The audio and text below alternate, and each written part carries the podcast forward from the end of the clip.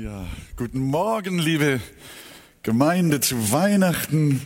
Ich möchte euch auch Gottes Segen wünschen, denn euch ist heute der Retter geboren, welcher ist Christus der Herr in der Stadt Davids und über den ganzen Erdkreis.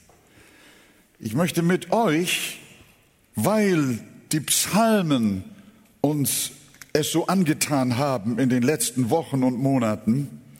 Ja, wir können sagen, sie sind uns durch die gemeinsame Betrachtung sehr, sehr köstlich geworden, wie selten zuvor.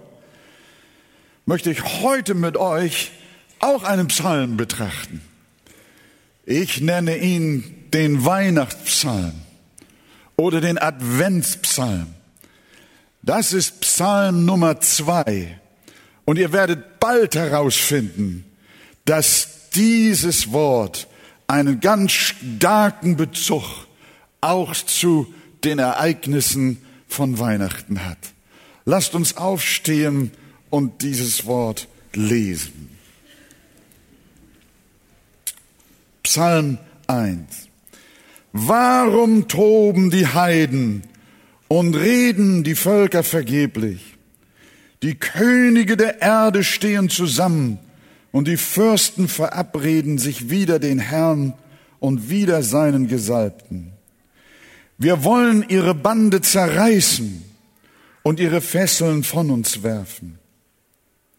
Der im Himmel thront, lacht, der Herr spottet ihre. Dann wird er zu ihnen reden in seinem Zorn und sie schrecken mit seinem Grimm. Ich habe meinen König eingesetzt auf Zion, meinem heiligen Berge. Ich will erzählen vom Ratschluss des Herrn. Er hat zu mir gesagt, du bist mein Sohn. Heute habe ich dich gezeugt heische von mir, so will ich dir die Nationen zum Erbe geben und die Enden der Erde zu deinem Eigentum. Du sollst sie mit eisernem Zepter zerschmettern, wie Töpfergeschirr sie zerschmeißen. So nehmt nun Verstand an, ihr Könige, und lasst euch warnen, ihr Richter der Erde. Dienet dem Herrn mit Furcht und frohlockt mit Zittern. Küsset den Sohn, dass er nicht zürne und ihr nicht umkommt auf dem Wege. Denn wie leicht kann sein Zorn entbrennen, wohl allen, die sich bergen bei ihm. Herr Jesus, wir danken dir für dieses dein inspiriertes Wort.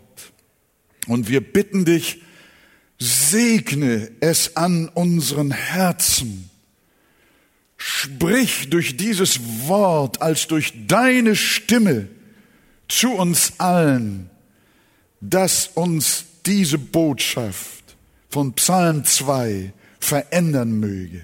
In Jesu Namen. Amen. Wir nehmen Platz und wir versuchen so äh, uns in diesem Psalm hinein zu arbeiten. Und ich hoffe, dass ihr auch ein bisschen Zeit mitgebracht habt. Ich habe meiner Frau gesagt, sie soll, nein, meine Frau macht heute gar kein Braten. Aber, aber wie war das? Äh, wir sind heute Mittag bei unserer Tochter eingeladen, die wohnt nebenan und die hat nicht so viel Platz in ihrem Ofen und hat zu ihrer Mutter doch auch schon was reingestellt in den Backofen.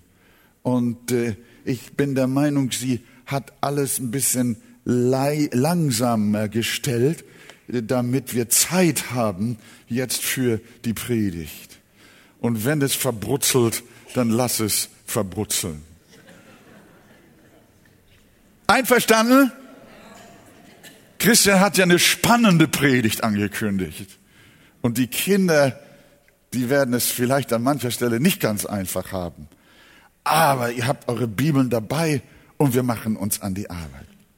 Wir lesen von der Anbetung, die Menschen dem neugeborenen Kind in der Krippe entgegenbrachten. Wir erinnern uns an die Hirten, die das taten und auch an die Weisen aus dem Morgenland. Da war auch Simeon und Hannah im Tempel.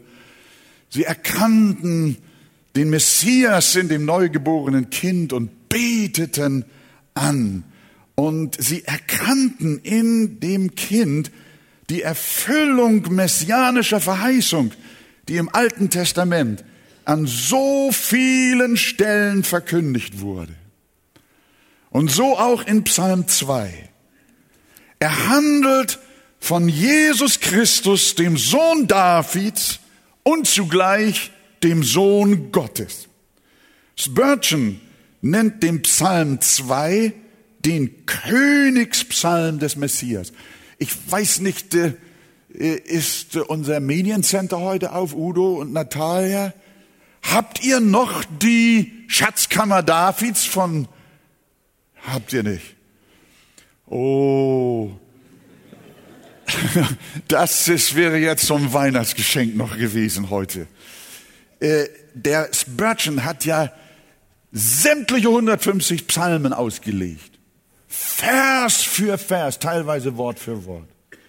Und er hat diese dreibändige Auslegungsreihe der Psalmen genannt, die Schatzkammer Davids.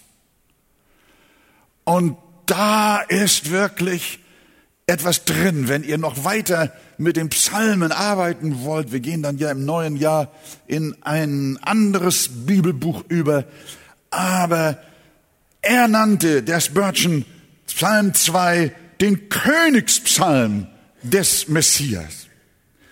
Die Frage taucht natürlich auf, auch Bibelkritiker fragen uns, woher wisst ihr eigentlich, dass dieser Psalm wirklich von Christus spricht, wo doch sein Name gar nicht explizit vorkommt. Hier steht nicht das Wort Jesus, hier steht nicht das Wort Christus, hier steht auch noch nicht mal das Wort Messias. Das steht gar nicht da. Aber die Antwort, die wir solchen Menschen geben oder auch Fragenden gerne geben, lautet, wir wissen es durch das Neue Testament. Gerade Psalm 2 wird an sehr vielen Stellen im Neuen Testament zitiert und in einen klaren Bezug zur Heilsgeschichte mit Jesus Christus gesetzt. Ich habe heute Morgen nicht die Zeit, aber ich hätte Lust dazu, jede Bibelstelle im Neuen Testament mit euch durchzuarbeiten, um euch zu zeigen, wie denn das Neue Testament den Psalm 2 verstanden hat und wie wir ihn auch verstehen dürfen und verstehen sollen. Ich will nur drei oder vier dieser Stellen herausgreifen. Nehmen wir mal Apostelgeschichte 4, da betet die verfolgte Gemeinde. Du hast durch den Mund deines Knechtes David gesagt, was denn? Psalm 2. Warum toben die Heiden und ersinnen die Völker Nichtiges?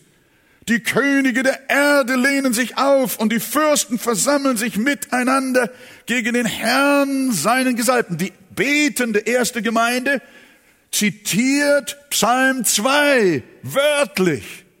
Und jetzt kommt der Bezug. Wie hat die erste Gemeinde diesen Psalm verstanden?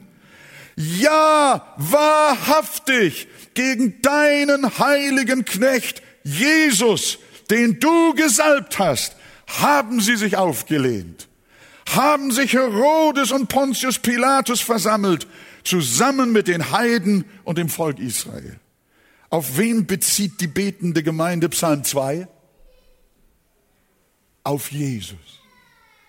Nehmen wir Apostelgeschichte 13.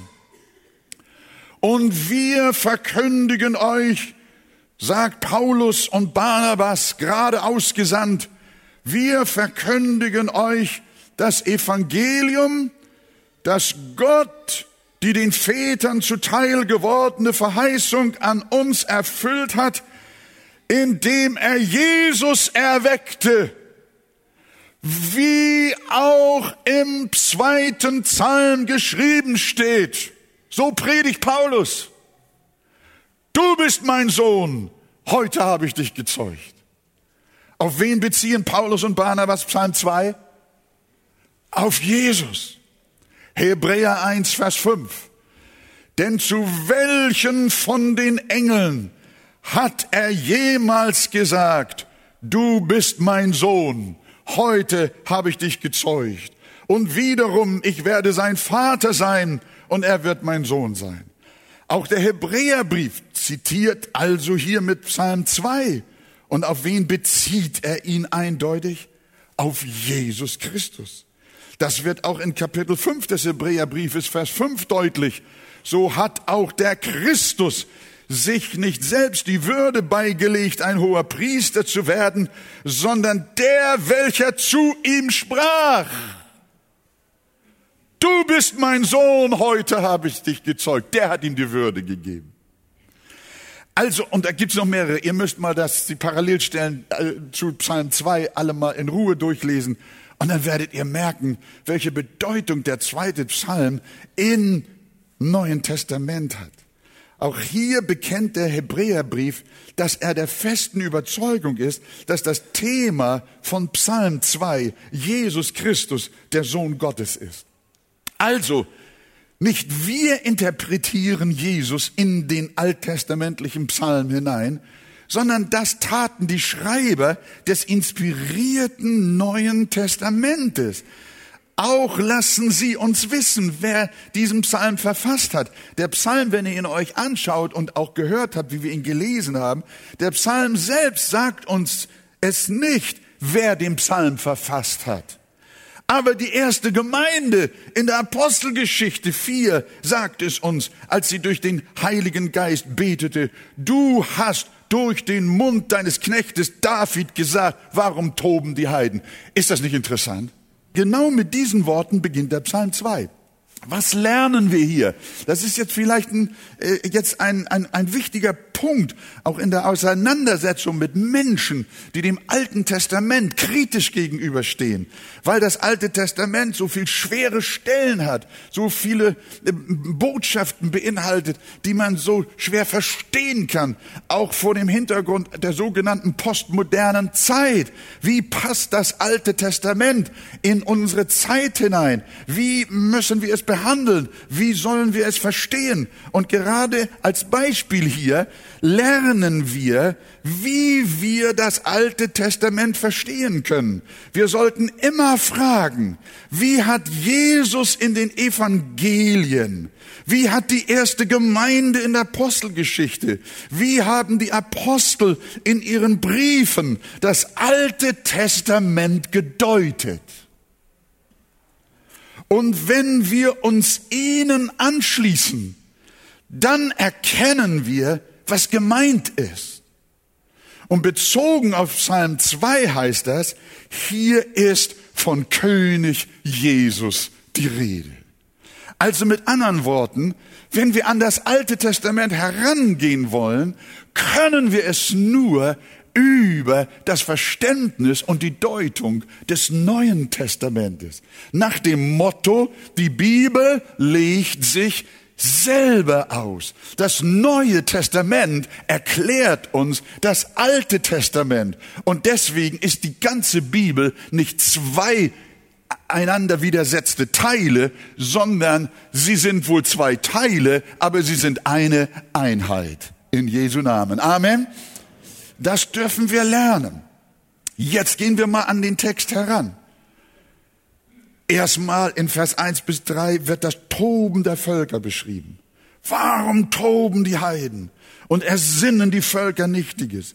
Die Könige der Erde lehnen sich auf und die Fürsten verabreden sich gegen den Herrn und gegen seinen Gesalbten. Lasst uns ihre Bande zerreißen und ihre Fesseln von uns werfen. Als die Weisen aus dem Morgenland bei König Herodes nach Christus, dem neugeborenen König der Juden, fragten, da lesen wir, wie Herodes reagierte. Als das der König Herodes hörte, Matthäus 2, Vers 3, erschrak er und ganz Jerusalem mit ihm. Nicht nur der König, sondern das ganze Volk geriet in Panik. Das Jesuskind war kaum da, da erschrak schon ganz Jerusalem. Als die Weisen an Herodes vorbei auf einem anderen Weg in ihre Heimat zurückkehrten, lesen wir, da wurde er sehr zornig, sandte hin und ließ alle Knaben töten, die in Bethlehem und in seinem ganzen Gebiet waren, von zwei Jahren und darunter nach der Zeit, die er von den Weisen genau erforscht hatte. Merken wir, Jesus ist da und die Könige toben. Warum, warum toben die Heiden? Und warum lehnen sich die Könige der Erde auf gegen den, der da kommen soll? Gegen den Christus Gottes. Und wir wissen, dass Josef mit Maria und dem Kind nur durch eine Flucht nach Ägypten äh, äh, Herodes aus, aus dem Weg gehen konnte. Während seiner gesamten Lebens- und Wirkungszeit wurde Jesus abgelehnt. Wir haben das bei der durchgehenden Betrachtung des Johannesevangeliums immer wieder gesehen, wie sie ihn steinigen wollten, wie sie ihn verleumdeten, wie sie ihm nach dem Leben trachteten, wie sie Ränke schmiedeten, um ihn um die Ecke zu bringen. Aber es ging nicht, es ging nicht, bis das die Stunde erfüllt war, die von Gott gesetzt war. Aber das Toben der Heiden, das Toben der Völker, das Toben der Könige, ja sogar auch das Toben der Juden. Wir haben gehört von Matthias. Er kam in sein Eigentum und die Seinen nahmen ihn nicht auf. Das spiegelt sich hier schon in dem zweiten Psalm wieder. Der Höhepunkt des Tobens gegen Gottes Gesalbten war natürlich die Kreuzigung. Der entlud sich aller Hass gegen den Sohn Gottes. Dann gründete der Herr seine Gemeinde. Und was erlebt sie bis heute auf der ganzen Welt? Statistiken sagen uns, glaubwürdige Statistiken aus verschiedensten Quellen belegen es, keine Gruppe auf dieser Welt wird so bitter verfolgt wie die Menschen, die Jesus Christus nachfolgen möchten. 80 bis 90 Prozent aller Verfolgung gegen Glaubende richtet sich gegen Christen auf dem gesamten Globus. Das muss man sich mal klar machen. Da liegt irgendein Reiz, irgendein Stachel, in den Herrschenden dieser Welt, seien sie politisch herrschend, seien sie philosophisch, seien sie äh, kulturell, seien sie äh, wissenschaftlich oder wie auch immer herrschend, seien sie religiös herrschend. Es liegt ein Stachel da drin, ein Dorn ist der Glaube an Jesus Christus. Christus Jesus ist dieser Welt und den Königen der Erde ein Dorn im Auge. Und darum werden die Jünger Jesu verfolgt. Und Jesus hat gesagt, haben sie mich verfolgt, werden sie auch euch verfolgen. Und David sagt, warum toben die Heiden? Weil Jesus gekommen ist. Weil Gott seinen Sohn gesandt hat. Das ist das Unerträgliche. Und auch hier bei uns in Deutschland.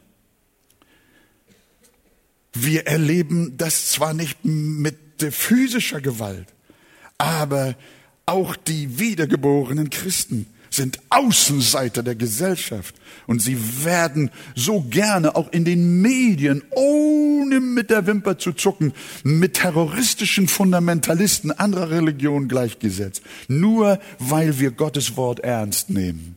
So werden wir verunglimpft und auch verleumdet.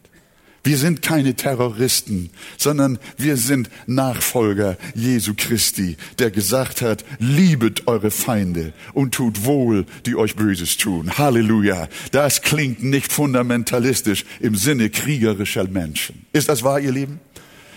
Also, aber, aber nichtsdestotrotz.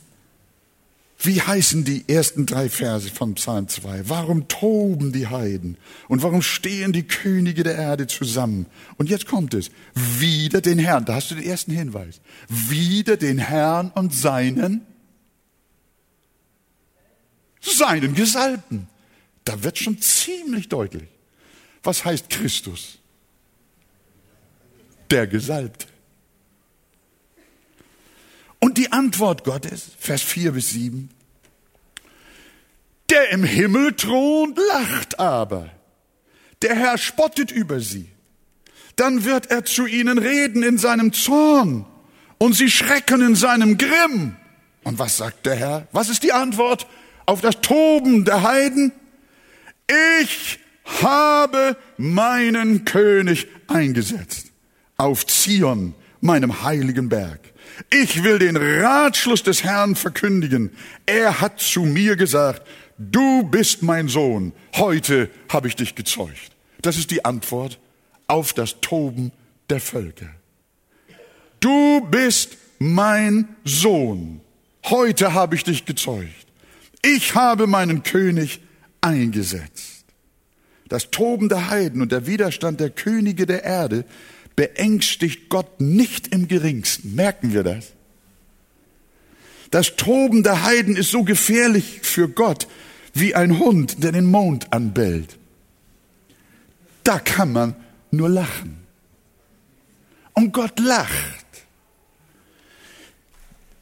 Geben wir zu, auch als Gotteskinder, wenn wir die Drohungen in der ganzen Welt so spüren gegen den Glauben, gegen Jesus, den Messias Gottes, wenn die Gesellschaft, sie feiert Weihnachten wie verrückt, aber ihr ganzes Sinnen und Trachten ist gegen den gerichtet, dessen Geburtstag sie feiern. Das ist ungefähr so, als wenn Menschen zur Geburtstagsfeier eingeladen werden und die Gäste, die zur Geburtstagsfeier kommen, die haben den Dolch im Busen und wollen das Geburtstagskind umbringen. So ist das Weihnachten. Und dann räumen sie ab die ganzen Geschenke. So pervers ist das. Und da, meine lieben Geschwister, ist es wirklich so, dass man manchmal so auch Depression kriegen kann. Die Christen werden immer weniger, die Bekenner werden weniger, scheint es so, aber es scheint nur so. Und wir haben immer weniger Einfluss in der Gesellschaft.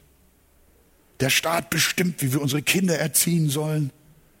Er will sie uns jetzt auch schon die ganzen Tage wegnehmen. Ganztagsschule und Kita vom ersten oder zweiten Lebensjahr an.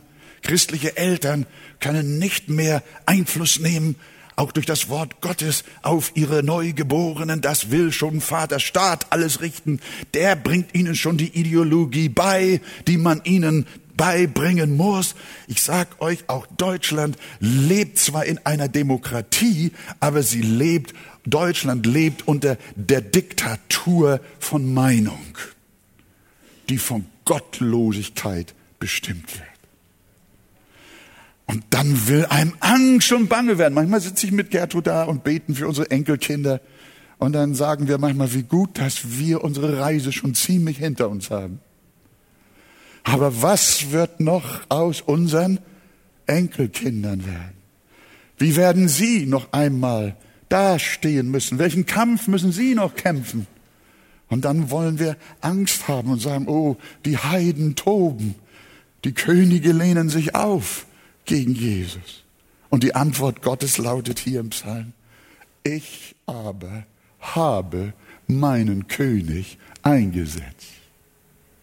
Er sagt nicht, ich werde ihn einsetzen, sondern er sagt, ich habe meinen König eingesetzt. Sag doch mal laut, ich habe meinen König eingesetzt.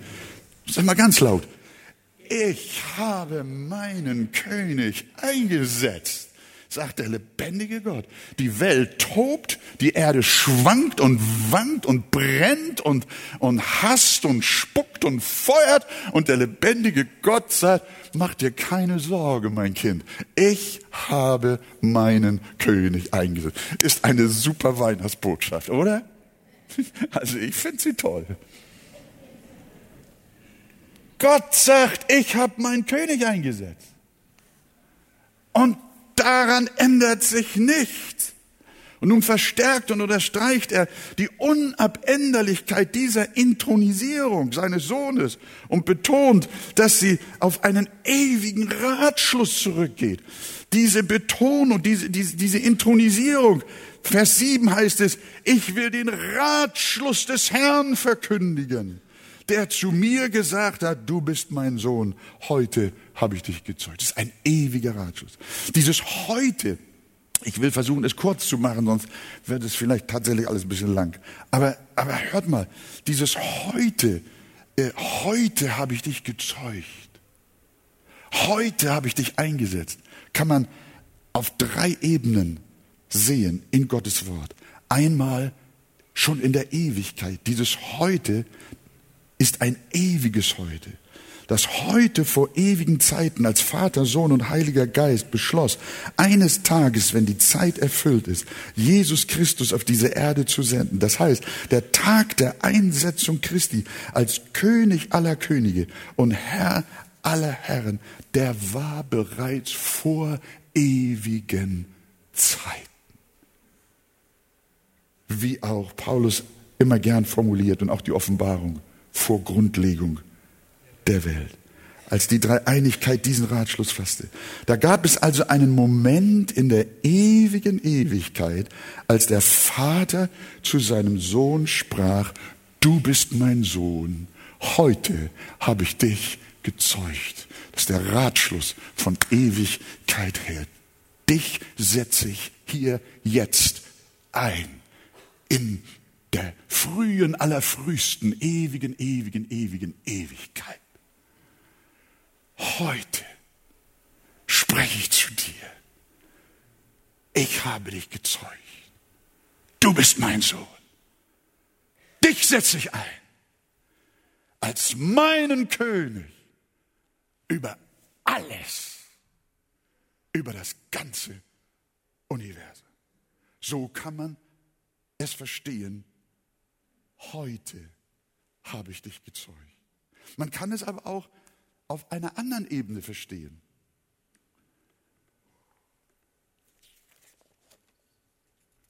Das heute habe ich dich gezeugt, kann man auch in der Fleischwerdung Christi sehen.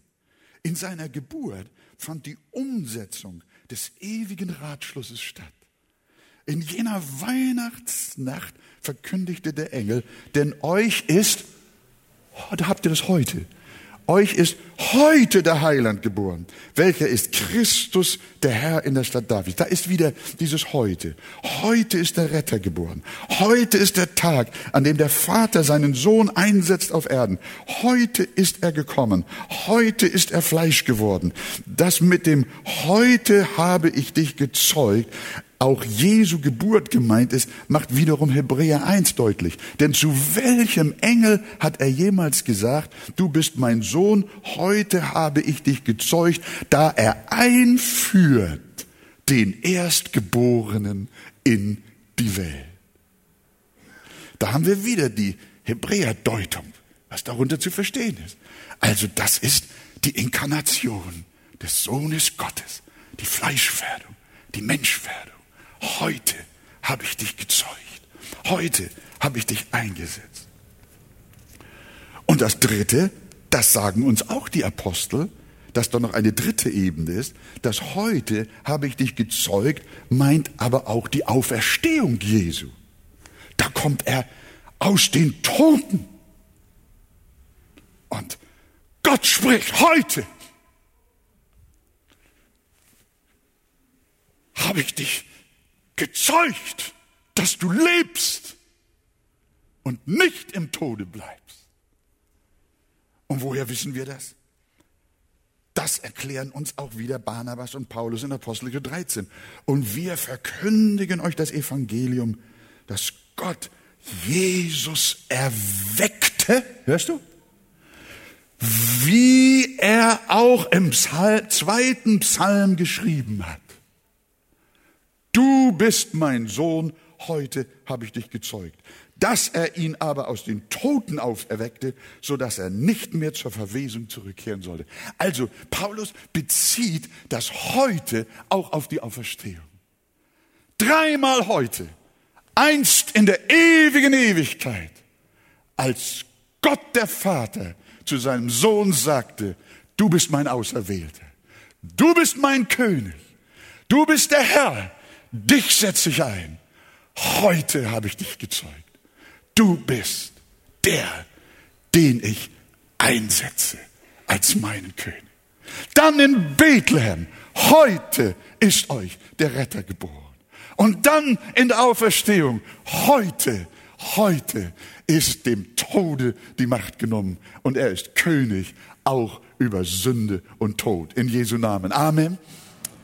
Was für wunderbare Dinge uns der Herr in seinem Wort offenbart, wie er uns das Evangelium erklärt, das ist doch immer wieder überwältigend. Die Bibel berichtet uns also von einer dreifachen Intronisierung, von einer dreifachen Einsetzung als ewiger König. Er ist der Präsident der Präsidenten.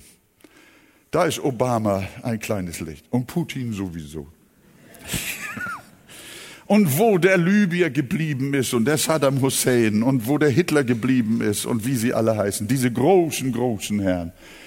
Könige kommen und gehen, aber einer bleibt und der heißt Jesus Christus. Das haben wir doch heute schon gesungen in diesem Weihnachtslied. Macht hoch die Tür, die Tor macht weit. Es kommt der Herr der Herrlichkeit, ein König aller Königreich, ein Heiland aller Welt zugleich, der Heil und Leben mit sich bringt, der halben jauchzt mit Freuden singt. Gelobet sei mein Gott, mein Schöpfer, reich an Rat. Und auch Tochter Zion, freue dich, jauchze laut, Jerusalem, sieh, dein König kommt zu dir. Ja, er kommt, der Friedefürst. Tochter Zion, freue dich, jauchze laut, Jerusalem, jauchze laut, Gemeinde Arche, denn dein König ist da. Ich habe meinen König eingesetzt. Lass die Völker toben, lass die Heiden jaulen und brüllen. Ich aber, sagt der Herr, habe meinen König eingesetzt gesetzt. Halleluja.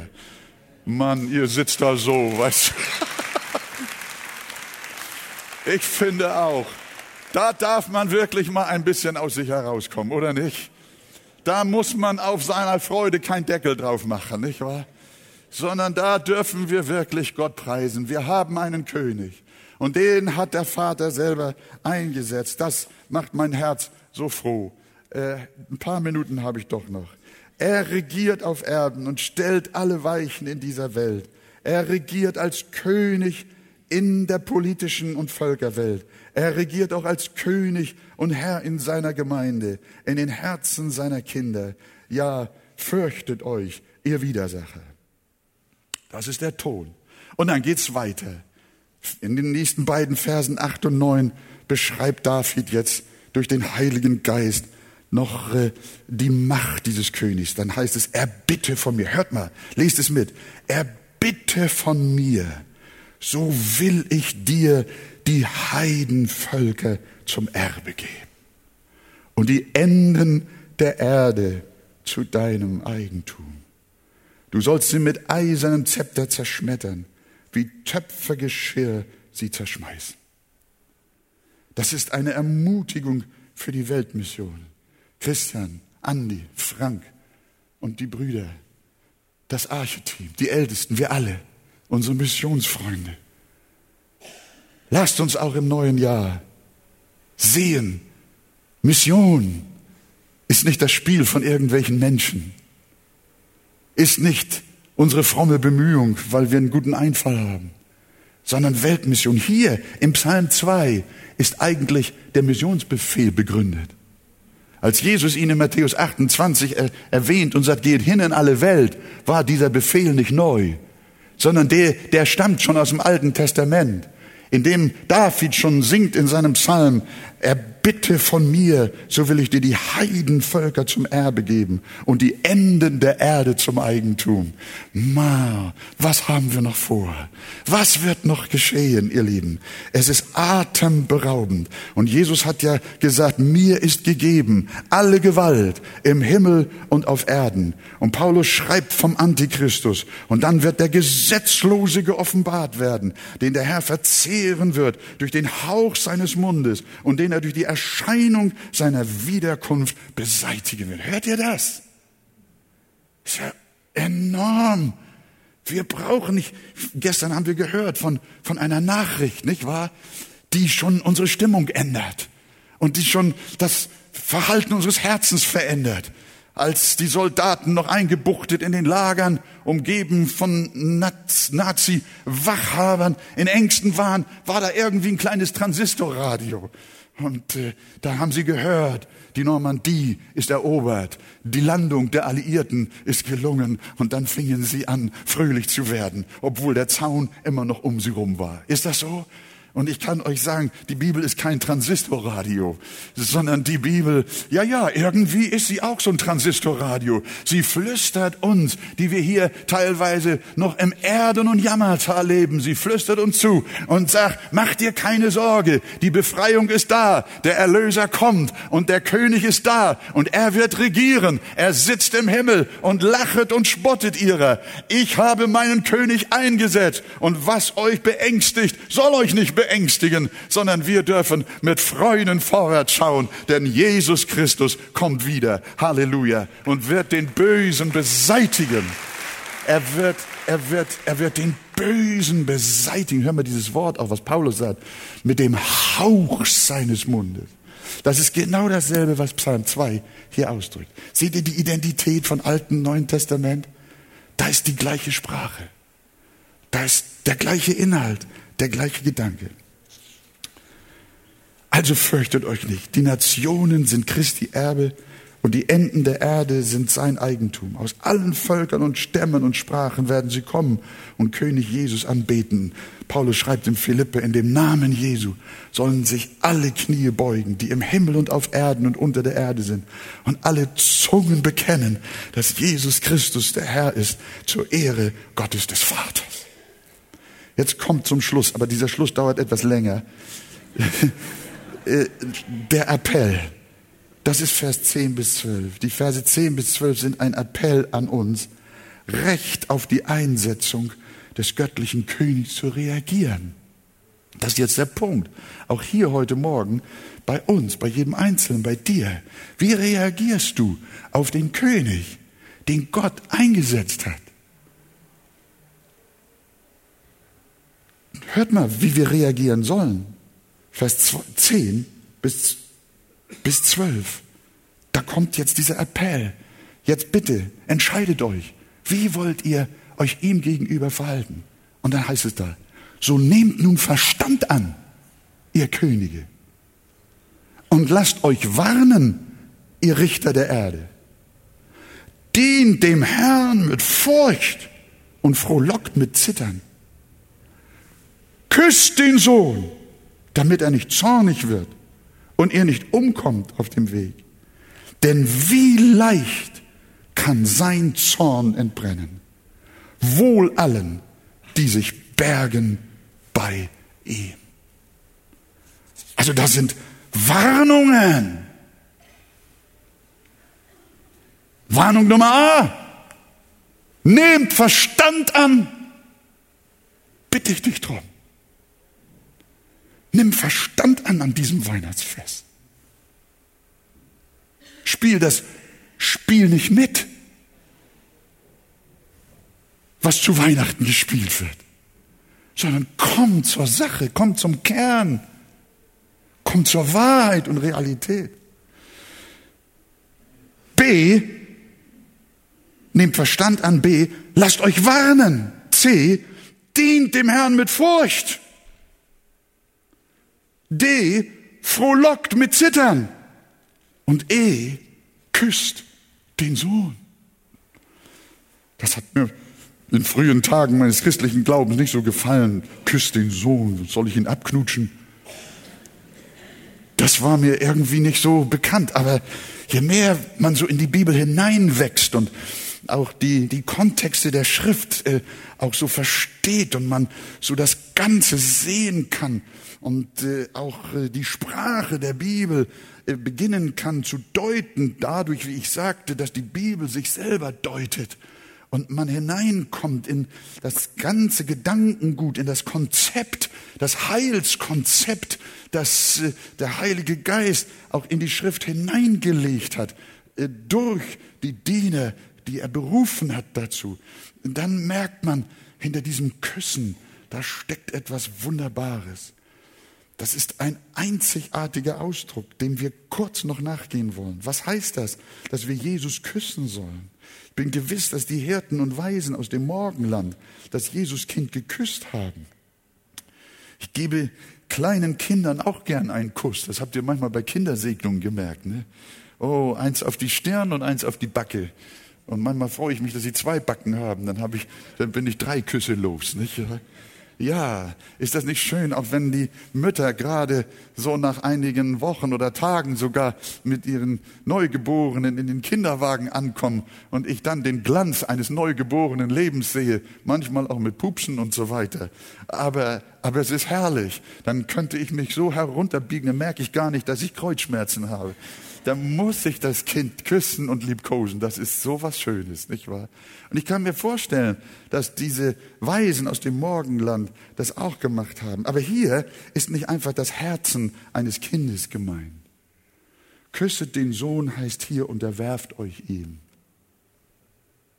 Huldigt ihm.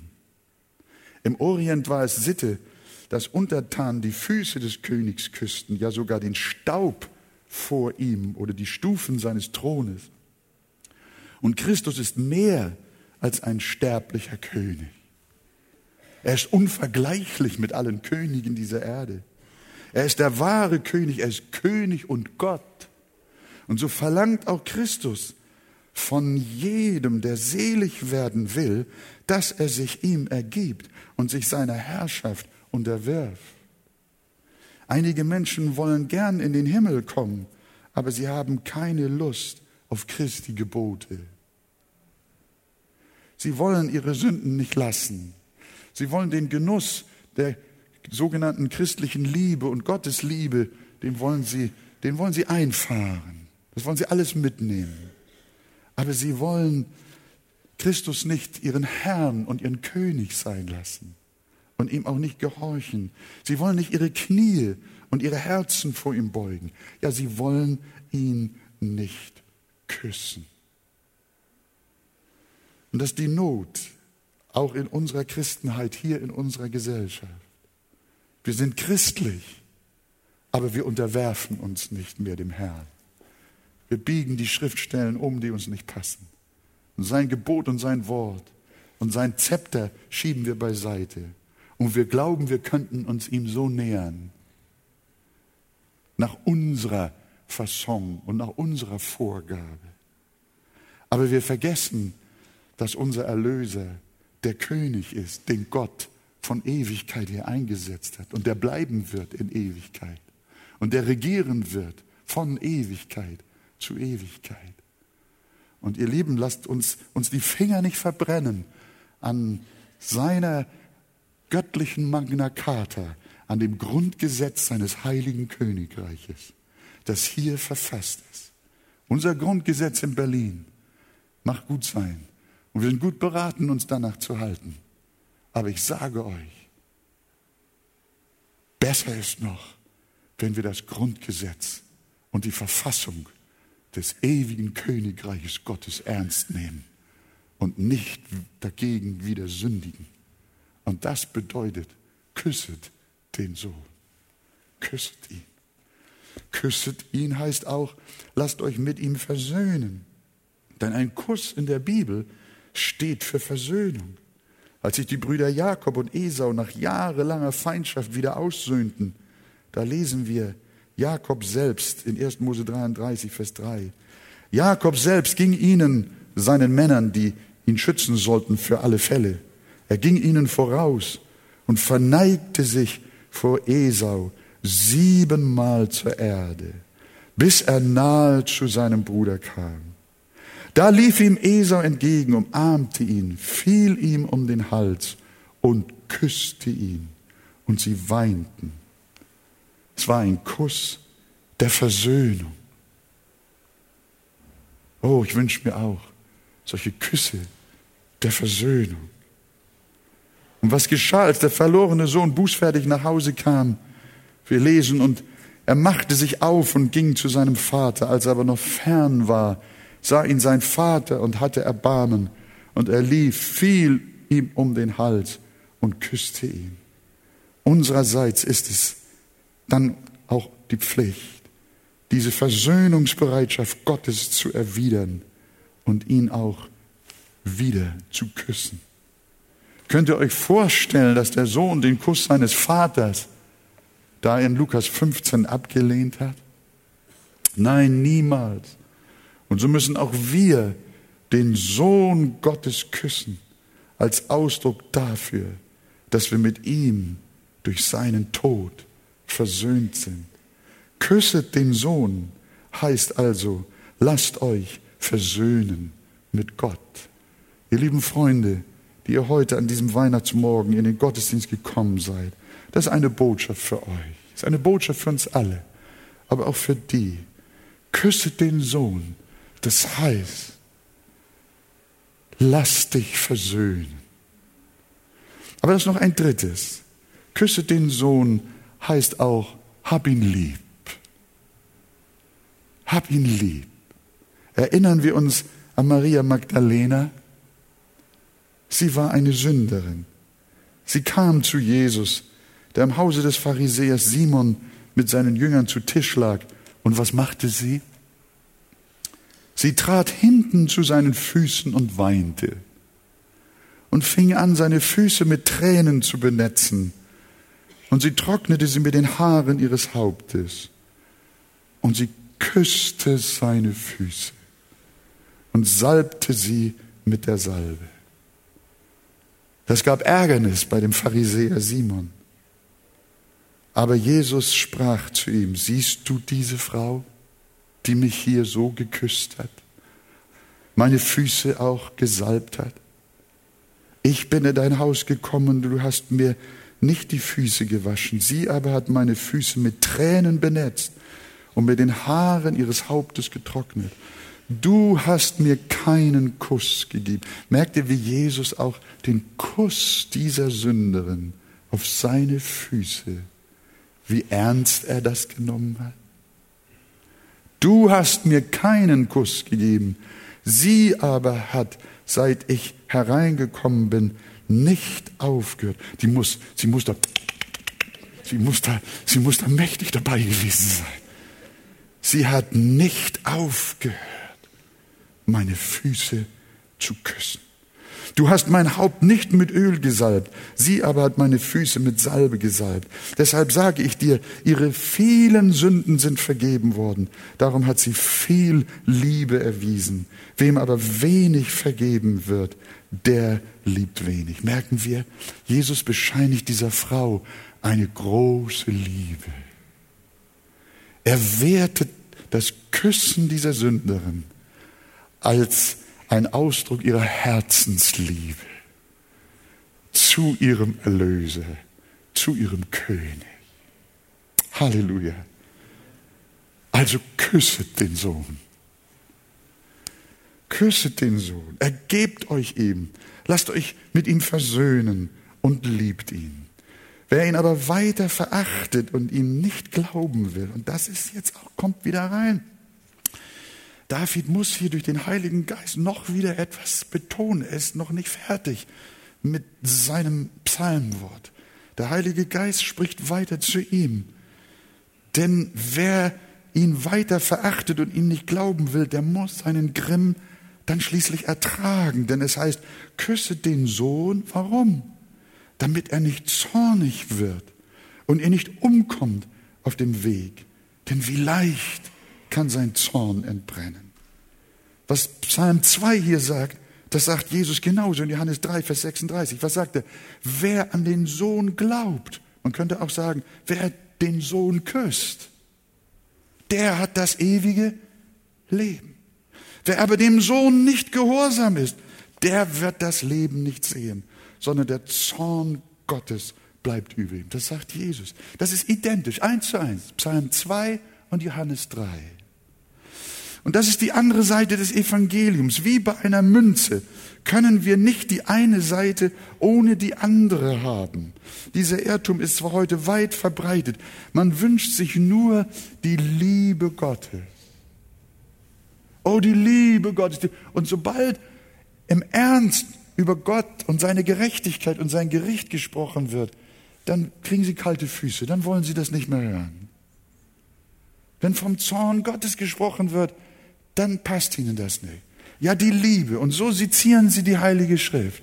Aber genauso wenig wie du einen Euro spalten kannst und nur eine Seite von ihm haben kannst. Wenn du die eine Seite hast, dann geht es nicht anders, dann hast du auch die andere Seite. Wenn du, wenn du die Botschaft von der Liebe Gottes hast, dann hast du auch auf derselben Medaille, nur auf der anderen Seite, die Botschaft von seiner Gerechtigkeit und seinem Gericht. Und wer das trennt, der reißt die ganze, zerflattert die ganze Bibel. Und dann ist es nicht mehr die Bibel. Und lasst euch da, wo, wo diese Philosophie, das ist kein Evangelium. Das ist überhaupt kein Evangelium. Das ist Gesäusel. Das ist so ein süßer Zuckerpudding, der über die ganze Welt gegossen wird. Und wir werden am Ende alle, alle selig, egal wie sehr wir gegen Gottes Wort und gegen den König sündigen und sein Gebot. Nein, nein, nein, nein, nein, nein. Das ist im Psalm 2 nicht möglich und das ist auch im Evangelium nicht möglich, sondern wir müssen wissen, sogar die Offenbarung, sie sprechen, da sprechen die Menschen, die den König nicht geküsst haben, die ihn nicht gewürdigt, die ihn nicht gehuldigt haben, die ihm nicht geglaubt haben. Sie sprechen zu den Bergen und zu den Felsen, fallt auf uns und verbergt uns vor dem Angesicht dessen, der auf dem Thron sitzt. Und jetzt mal vor dem Zorn des Lammes. Das Lamm ist immer so dieses verletzte, verwundete, süße und äh, äh, ja, dieses weiche äh, Lamm, nicht wahr? Leute, ihr müsst die Bibel lesen. Das Lamm Gottes ist kein Teddy. Das Lamm Gottes ist der Richter der Welt. Sie werden sich verbergen suchen vor dem, der auf dem Thron sitzt und vor dem Zorn des Lammes. Und wir haben hier beide Seiten im Psalm. Wir haben die Liebe Gottes, die Einladung Gottes. Küsset den Sohn. Dient ihm mit Furcht. Huldigt ihm. Glaubt ihm. Und erwerft euch ihm. Gehorcht ihm. Liebt ihn. Küsst ihn. Aber wenn das nicht passiert, dann bleibt die Gerechtigkeit und der Zorn.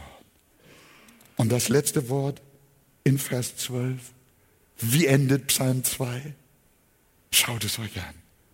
Wohl allen, die sich bergen bei ihm. Ist das ein schöner Satz? Ist das ein schöner Schlusssatz für meine Predigt? Wer möchte sich bergen bei König Jesus? Seinem Erlöser und Heiland. Wer möchte Jesus als König seines Herzens haben? Ja, ich sehe eure Hände. Ich sehe eure Freude. Wohl dem, der sich birgt bei ihm. Und darum küssen wir den Sohn und wir lieben ihn. Wir gehorchen ihm. Wir dienen ihm und wir folgen ihm durch seine Gnade und durch seine Kraft in Ewigkeit. Und alles Volk sagt, Amen.